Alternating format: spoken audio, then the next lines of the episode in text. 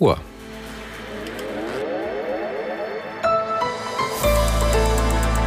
Die ARD Infonacht Nachrichten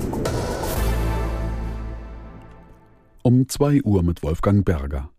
Nach einem mutmaßlichen Terrorattentat in der belgischen Hauptstadt Brüssel mit zwei Toten ist der Täter weiter flüchtig.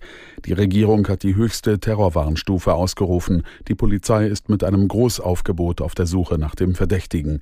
Aus Brüssel Andreas Meyer-Feist. In einem mutmaßlichen Bekennervideo ist ein Mann zu sehen, der sich als Dschihadist bezeichnet. Er sei Mitglied des Islamischen Staates und habe Muslime gerecht. Nach unbestätigten Meldungen soll der Täter schwedische Fußballfans ins Visier genommen haben. Am Abend spielte Schweden gegen Belgien. Nach dem Anschlag wurde die zweite Halbzeit abgesagt. Viele Zuschauer verließen das Stadion voller Angst, nachdem sie erfahren hatten, dass der Täter noch auf der Flucht ist. EU-Kommissionspräsidentin von der Leyen hat die Einrichtung einer humanitären Luftbrücke für die Menschen im Gazastreifen verkündet. Die ersten beiden Flüge sollen schon diese Woche starten. Aus der Nachrichtenredaktion Viktor Kupka.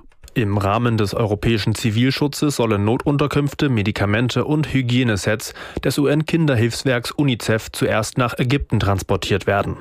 Von dort sollen sie dann in den derzeit abgeriegelten Gazastreifen gebracht werden, über den Grenzübergang Rafah, der dafür geöffnet werden muss.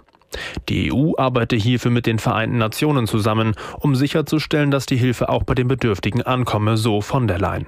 Weitere Hilfsgüter aus den EU-Notfallvorräten seien auf Anfrage für die Partner verfügbar. Bundeskanzler Scholz reist heute nach Israel. Er will damit nach eigenen Worten ein weiteres Zeichen der Solidarität mit dem angegriffenen Land, angegriffenen Land setzen. Dies sei für Israel und seine Bevölkerung von Bedeutung, so Scholz.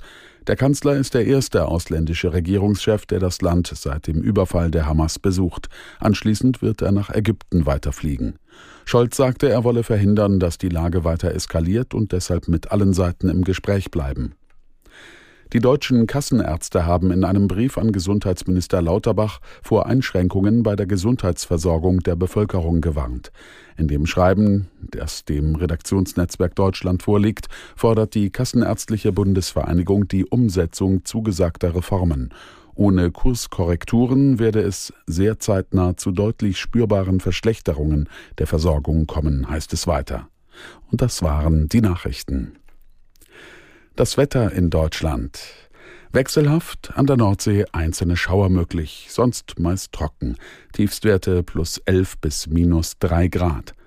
Am Tage ein Wechsel aus Sonne und Wolken, an den Küsten vereinzelt Schauer möglich, sonst trocken. Im Süden länger dicht bewölkt, Höchstwerte 7 bis 17 Grad. Die weiteren Aussichten am Mittwoch im Norden und Osten recht freundlich, im Süden Regen 10 bis 17 Grad, am Donnerstag durchwachsen nach Süden hin zunehmend heiter bei 9 bis 21 Grad. Es ist 2.03 Uhr. Der Verkehrsservice in der ARD Infonacht. Die A3 Frankfurt Richtung Köln ist zwischen Königsforst und Dreieck Heuma wegen Brückenarbeiten bis 5 Uhr gesperrt. A71 Erfurt Richtung Suhl im Tunnel Alte Burg ist nach Auslösung der Höhenkontrolle der rechte Fahrstreifen gesperrt. Die A96 München Richtung Lindau ist zwischen Schöffelding und Landsberg am Lech Ost wegen Asphaltierungsarbeiten bis 5.30 Uhr gesperrt. Berlin, die A100 und A113 stadtauswärts ist zwischen Oberlandstraße und Spätstraße wegen Wartungsarbeiten bis 5 Uhr gesperrt und die A270 Ilpol-Blumenthal ist zwischen Bremen-Lesum und St. Magnus wegen Markierungsarbeiten bis 5 Uhr in beiden Richtungen gesperrt. Das war es Ihnen eine gute und sichere Fahrt. Die ARD Infonacht. Und die kommt aus dem Studio von NDR Info in Hamburg heute mit Daniel Frevel. Ein herzliches Willkommen Ihnen. Und auch in dieser Nacht geht unser Blick Richtung Naher Osten. Sie haben es sicher schon gehört, die israelische Armee ist vorbereitet für eine anstehende Bodenoffensive im Gazastreifen. Wir beschäftigen uns gleich auch mit der deutschen Sicherheitslage mit Blick auf den Nahostkonflikt. Davor aber jetzt erstmal ein Thema, was in den vergangenen